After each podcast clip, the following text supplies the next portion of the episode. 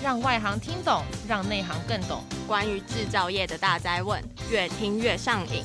制造营 一直在赢赢赢，一直跑掉，一直变赢。制造营。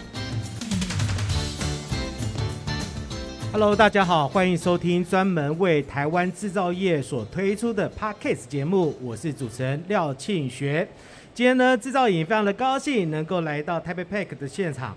那么 Type Pack 呢是二零二二年的台北国际食品系列展之一。那我们的展期呢是从六月二十二号到二十五号呢，在台北的南港展览馆一馆来举办。那么这一次呢，总共有二十三国呢来参与我们的一个盛会哈，有超过一千家的参展厂商呢，超过三千个一个摊位呢，是完整的呈现了食品供应链呢。未来的一个发展的一个新的趋势，那么呃这一次呢非常的特别，就是我们呢呃有不同的一个展呃这个展区的一个呃呃规展的一个规划哈。那我们在呃南港展览馆的一馆的四楼的展区呢，最重要呢是要集中的是机器、机械、设备展哦，在我们的这个四楼的地方。那么呃有机会的话呢，大家可以来参观一下。那么我们这一次的。呃，制造营呢，特别在台北 Pack 的一个期间呢，推出特别的节目，要跟这一次呢受访的厂商呢来看看，呃，聊聊他们所看见的一些趋势。那么呢，还有呢，这一次呢参展的一个特色展品以及未来的技术。那么另外一方面的话呢，我们疫情呢已经有将近三年的时间哈，在这三年的期间之下的话呢，这些呃厂商他们是如何来做因应以及规划的？那么在面对后疫情时代的时候呢，他们又要如何来布局哈？这非常的重要。尤其呢，当今呢，现在呢，发生了非常多的一个国际上面的一个事件，对于我们的食品业来讲的话呢，也会造成某一种程度上面的一个影响。那我们这一次呢，特别欢迎的呢，就是丰源机械有限公司的呃，我们的业务部的副理。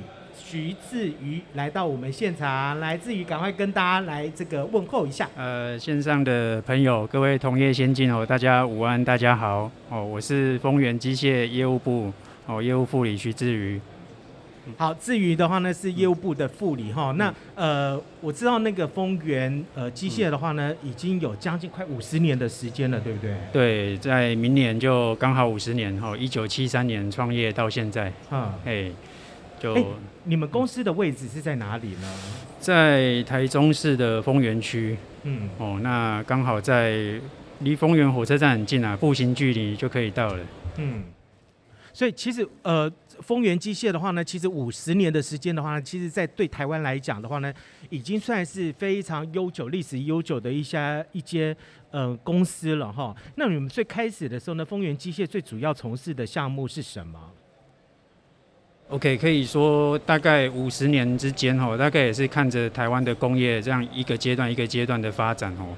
那公司初期是只做包材，哦，那供应给客户包材之后，慢慢的他们有所谓的设备的需求，哦，那初期也是很初阶的半自动的设备，哦，那随着客户他也会成长嘛。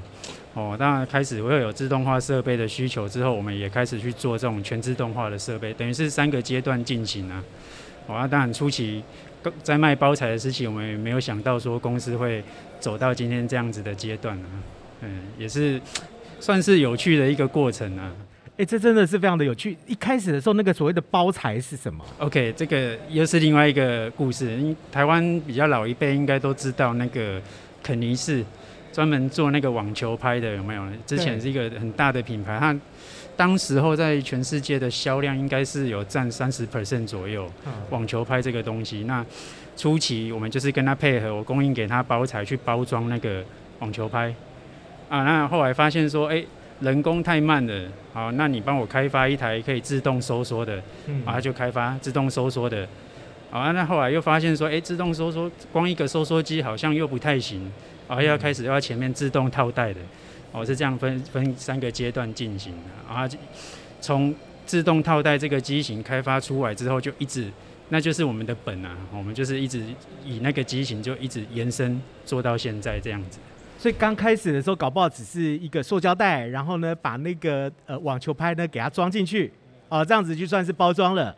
可是后来呢，变成说，哎，我我们觉得这样子包装好像不够的精美，然后我们的品质也提升了。那你是不是呢要做那个封膜，然后呢收缩？哦，这样子，哦，又开始了。对，就开始做设备了，就做设，就开始，哎，那我就开始规划做设备。对，那哦，更有趣的是，后来连包材我们就就不做了，包材我们就改成用配合的，然后找外面的模厂这样用配合，就专注在做设备这个区块这样子。所以后来就走向了那个机械设备这一块领域。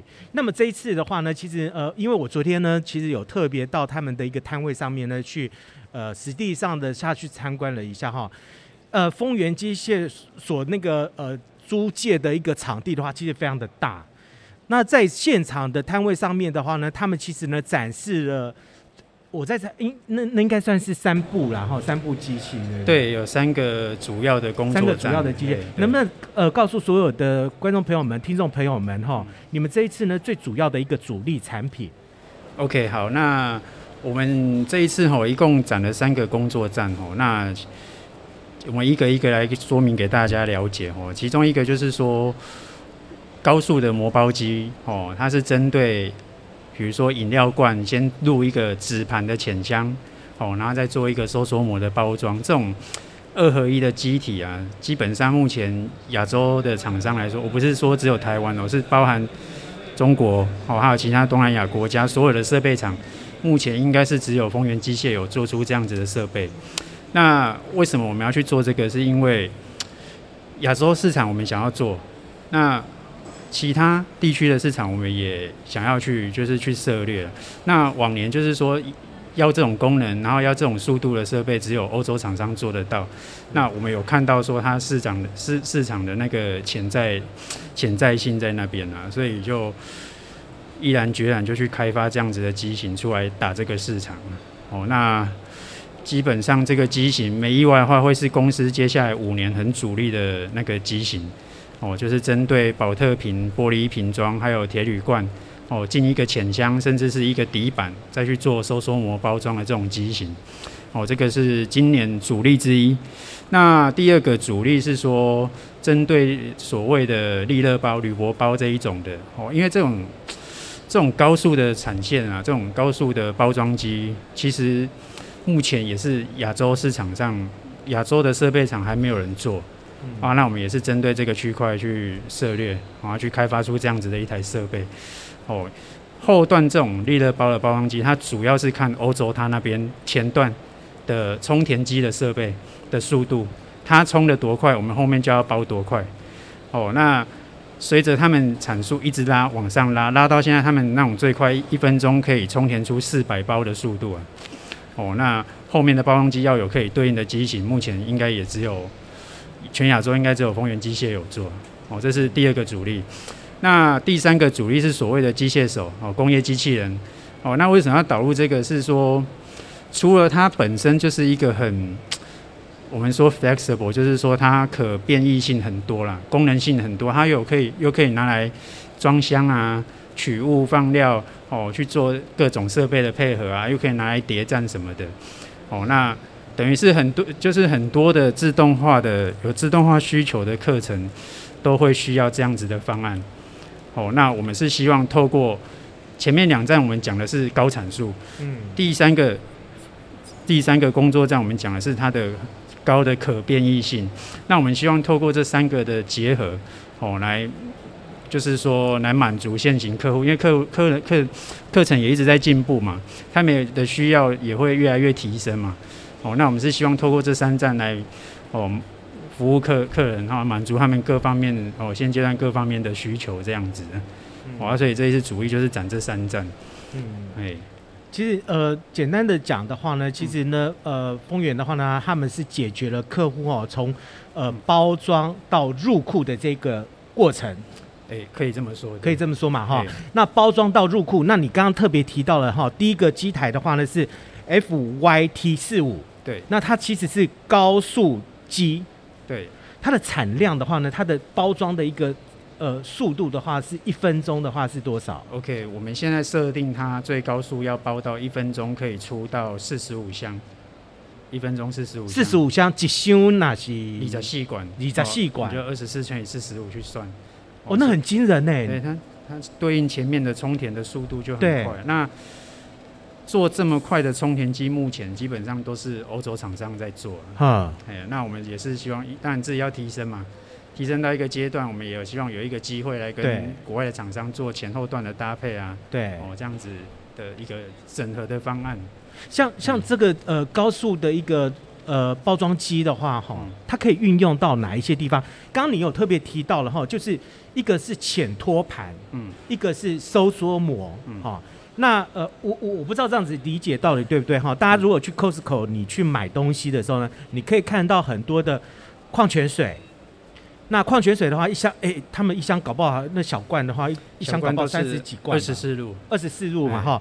那有一种呢是全部都是收缩膜包起来的，OK。那另外呢还有一种就是，比如说像是可口可乐，嗯，可口可乐的话呢，它底下呢会有一个纸板，而且那纸板呢稍微有一点高度，嗯，但是呢那个高度大概只占了三分之一的高度，那其他的话呢是用塑胶膜封起来的，嗯，就是，所以理解是这样子嘛，哈，对不对？没错，啊。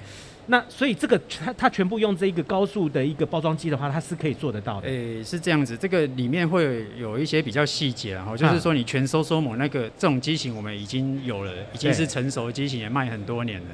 那因为这个只有一站，这个在包装上只有一站，这个对我们来说是很稀松平常的机型啊。那比较有挑战性的是刚刚说可乐的这种有底板啊，然后加一个膜包这种这种机型结构上会比较复杂。哦，所以说往年啊，其实现在台湾很多它，它的难度在哪边呢？这浅盘式的那种收缩膜的话，它的难度在哪里？OK，因为这种机型它在送纸板上来，还有送收缩膜上，它是从机械的底部送上来，然后去包装上面的产品。那这中间每一个每一个小站的搭配都是透过伺服马达去控制。嗯、哦，那。电控的话，可能有经验的电控都还都还有办法去处理城市的部分，但是结构上它会有很多限制，是目前我们很多厂商是没有办法去做的。嗯，它包含我们自己本身也是说，经过将近十年的去哦去参考啊，哦，然后自己研发啊，然后去做很多次的修正才做出来的的机型。嗯，那这种机型其实在台湾市场。先不要说国外，光台湾的市场需求就很大。那以往业主，台湾的业主想要这种机型怎么办？他们就是直接买欧洲机啊，因为台湾没有选择。对，好啊，那我们也是希望说这样做出来，我们也可以在国内的这种市场去做销售跟应用。因为我现场看的时候，我其实觉得说，哇，它非常的厉害哈，就是除了它的速度装填，呃，那个包装的速度非常快之外的话呢，它其实呢可以符合各式各样的。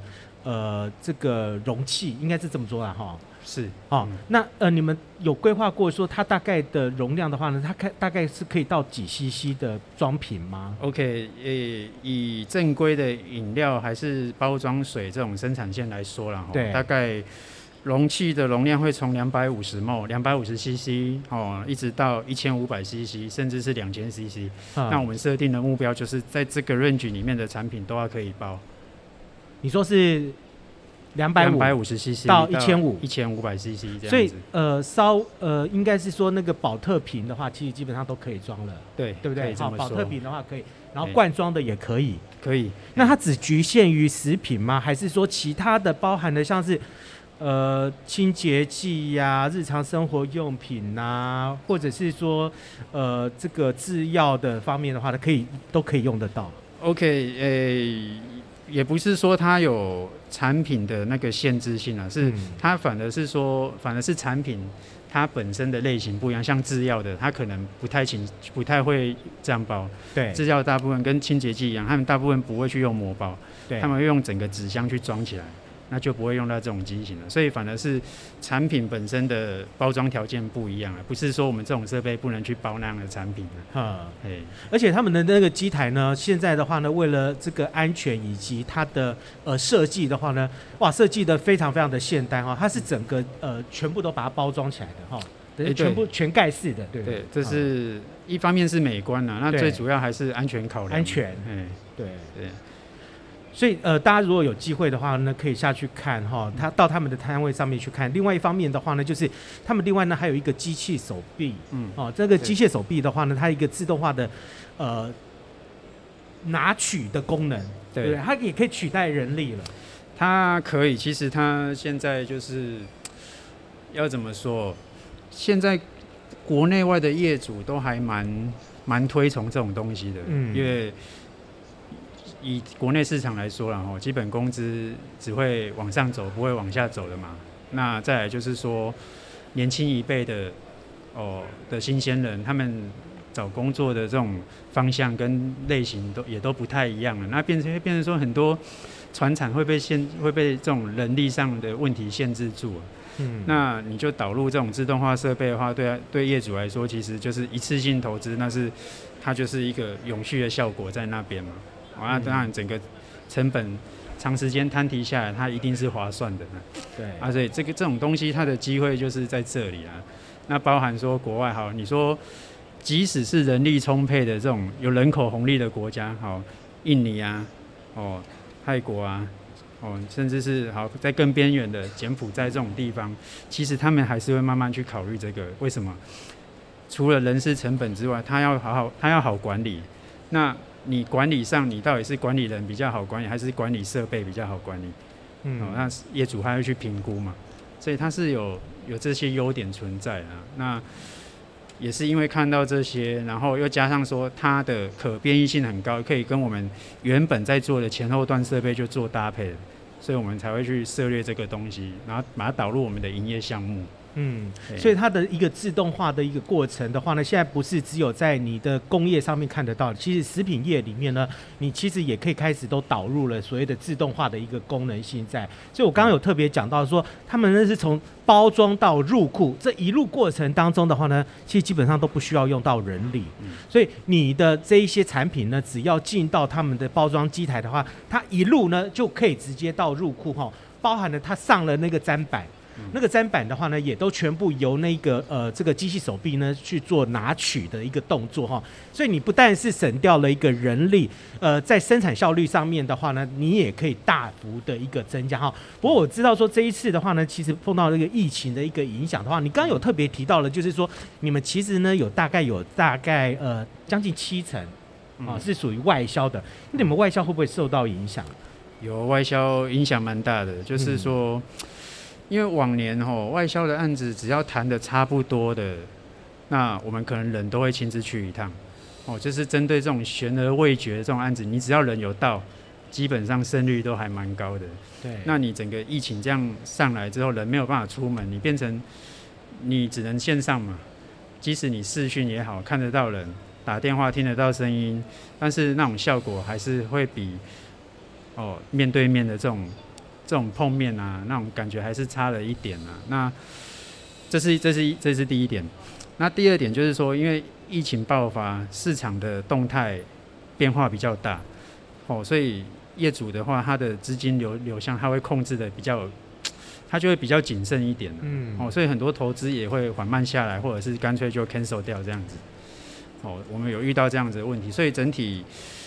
从二零二零年开始，一直到去年，连续就是两年完整的两年的时间，业绩基本上掉都有掉到至少减少三成左右啊，算影响蛮大的。嗯，所以你们是减少，我们是减少啊，你们是减少，我们是减少。那减少的话是以外销减少比较多，还是说国内的内销？主要主要是外销，因为国内我们经济还是有在动啊。对，国内有案子也还是都都还是可以做，国内反而。反而还好哎，因为影响反而比较小。哦，所以你们的设备厂商的话，你们设备的话呢，反而会对于疫情来讲的话，你们其实是负面的一个影响。但我看到很多的一个厂商的话呢，其实因为这个疫情的影响之下的话呢，其实包含了像是食品加工这一类的东西的话，它其实反而是一个变成一个正成长。那业者不会是因为这样子而呃加大他们的一个资本支出吗？在设备投资上面？OK，有有这样子的客群，对，哦，就是说在。尤其是在二零二零年，就是我们台湾是三月开始，就是开始封闭边境嘛，哈。那整个政策上来的时候，因为大家也会怕嘛，会有那种恐慌的心理，就是说啊，如果接下来要所谓的就是三级还是什么的，哦，整个时间管就是说人人的活动就是会限制你活动。那那个时候大家囤粮，嗯，那你遇到囤粮。一种东西就会卖的特别好，就是罐头。对，哦、那那那个时候，我们的做罐头的客户哦，有没有我们有遇到这一波红利啊？哦，那做客做罐头的客户，他当然就是很及时的需要你的设备，及时需要你的哦设备可能有还是旧的设备有问题，然后你马上要及时处理，这样子有我们有遇到这一种，但是它就是很算是一个波段啊，一波一波嘛，因为你后面。好，又风声又没有那么紧的时候，大家放松了，就不会去囤粮嘛，然后就啊，大家又放松下来这样子。嗯、啊，国外也是一样的状况啊。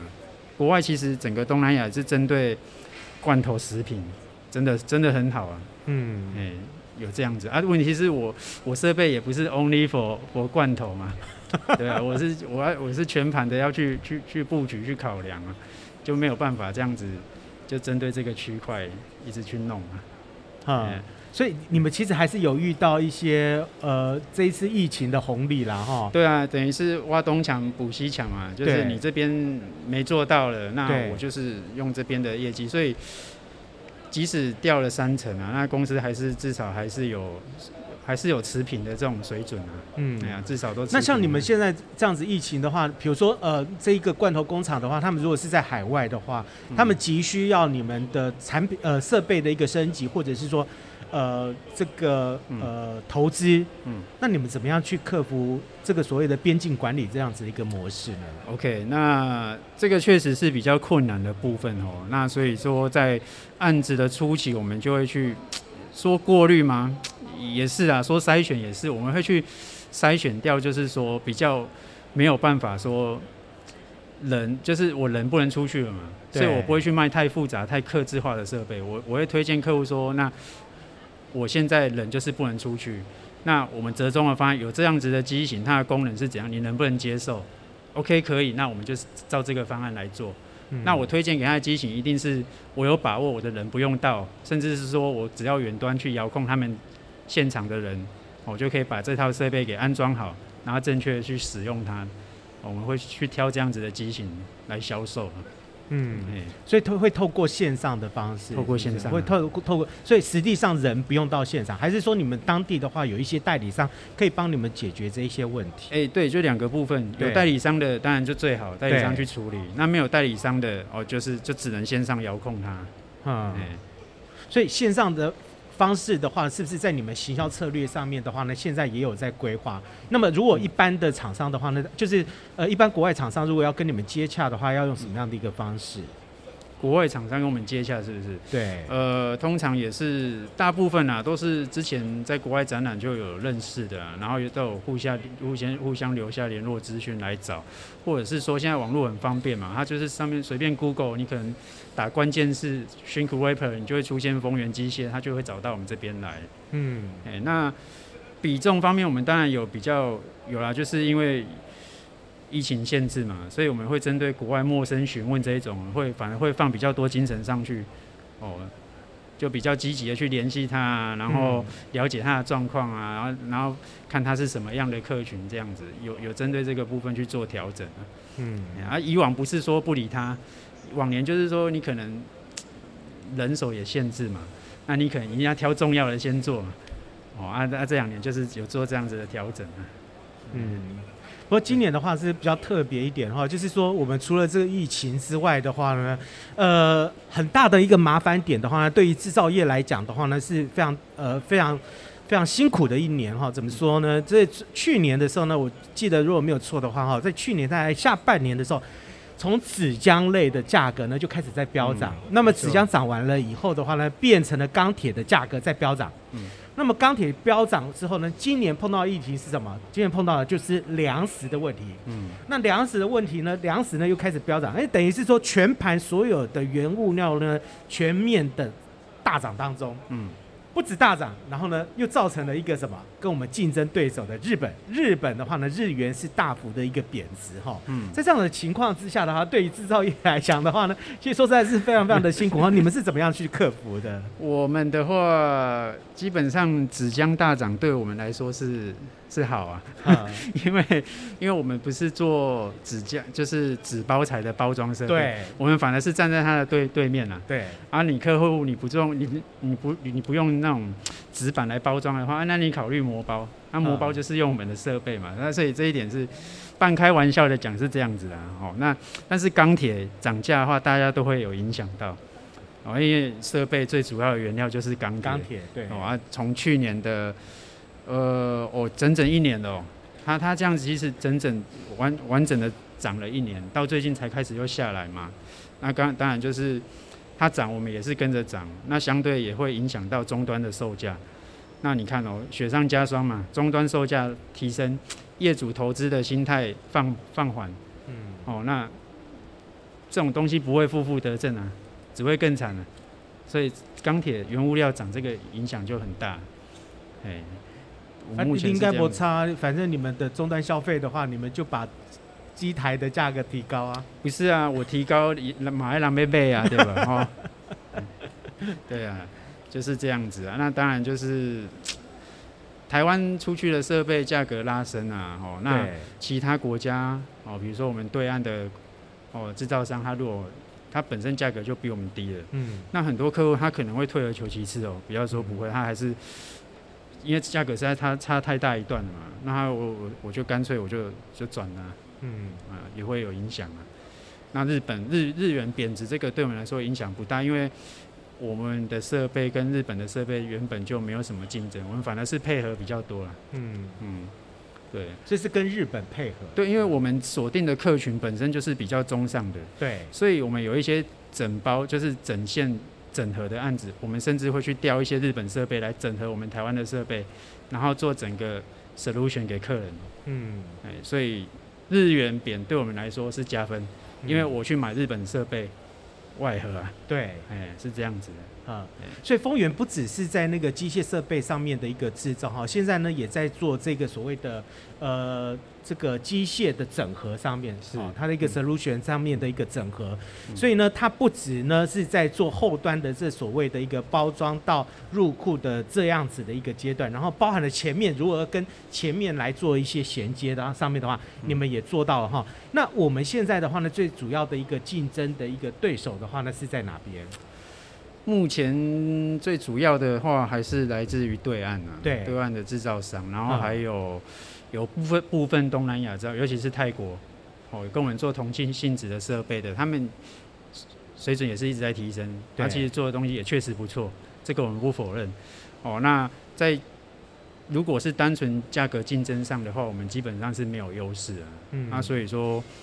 我们近几年不是说，也不是近几年，我一直以来都很注重受服这个部分，就是说，我们希望客户能够感受到说，我们的受服是另外一个层级的，或是不一样的品质的，我们可以给你很及时、很完整的售后服务，哦，不会说你设备买了之后啊，后面找不到人，还是你紧急需要人家支援的时候打电话没有人接，哦，email 没有人回，这种这种状况在我们公司不会发生。对，对。就所以，其实台湾在发展这个所谓的工业机械化的这一部分的话呢，其实发展的非常非常的厉害哈。嗯、我们现在呢，不只是考虑到了前端。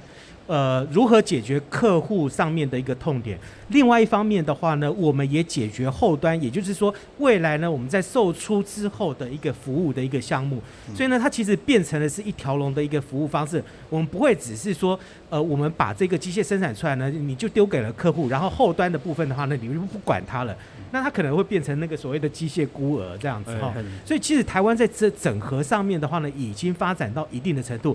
另外一方面的话呢，还有我们自己本身的一些技术啊，那我们这些技术的话呢，也跟着这个时代，那么跟着这个时代的一个潮流呢，来做演变当中哈。你包含了我们现在所谓所讲的这个企业永续哈，ESG 上面的话，丰原在这方面的话呢，是不是也有一些投入？OK，那在永续经营的部分哦，为什这这其实跟我们这次展览主题很有关系啊？就是说，因为过去丰原做的都是比较偏向单一个工作站，就是所谓的单机。那单机的营业的利润，其实说你要去支付现在的人事成本啊、加工成本各方面的成本都好，它其实是压力很大，所以我们一定要去转型，就是往上再跳一阶去做整合整合性的工作。哦，那我刚前一开始也介绍，就是三个机型，其实这三个机型都是为了整合方案在在做铺路。哦，大概就是说，我们接下来会从一间单机的厂商，哦。去往上升级到做整线的这种整合性的这种包包这种包商的这些这些工作，哦，嗯、那也是希望说透过这样子的转型，然后创造说公司更多的利润空间这样子，嗯。好，所以呢，这个如果大家呢，呃，线上呢收听的一些观众朋友们，哈，听众朋友们，或者是相关的厂商的话呢，你们如果有机会的话呢，也可以到呃丰源机械的网站上面啊去看一看啊。那么他们这一次呢所推出的这个 FYT 四五的话呢，是一个高速系列当中呢转速最快的一个包装机。那么这个包装机的话呢，每分钟呢，呃，可以。呃，包装大概四百到八百平，对、哦、对。那呃，不只是包装，那也包含了整个的一个呃，这个整个的一条龙的一个服务，然后应该这样子讲了哈。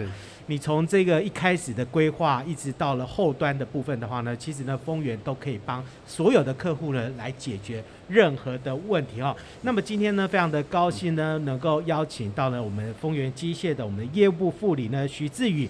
来到我们呃这个制造影的现场，那么非常感谢您哈，能够跟我们大家来分享哈。那么今年的这个台北 PACK 呢，首次呢跟制造影来做合作，那么我们也希望呢大家能够透过制造影这个平台呢，能够对丰源机械呢以及这个产业呢有更深入的了解。那么也欢迎大家明年的时候呢，六月十四号到十七号呢，一同来台北南港展览馆一馆来共襄盛举。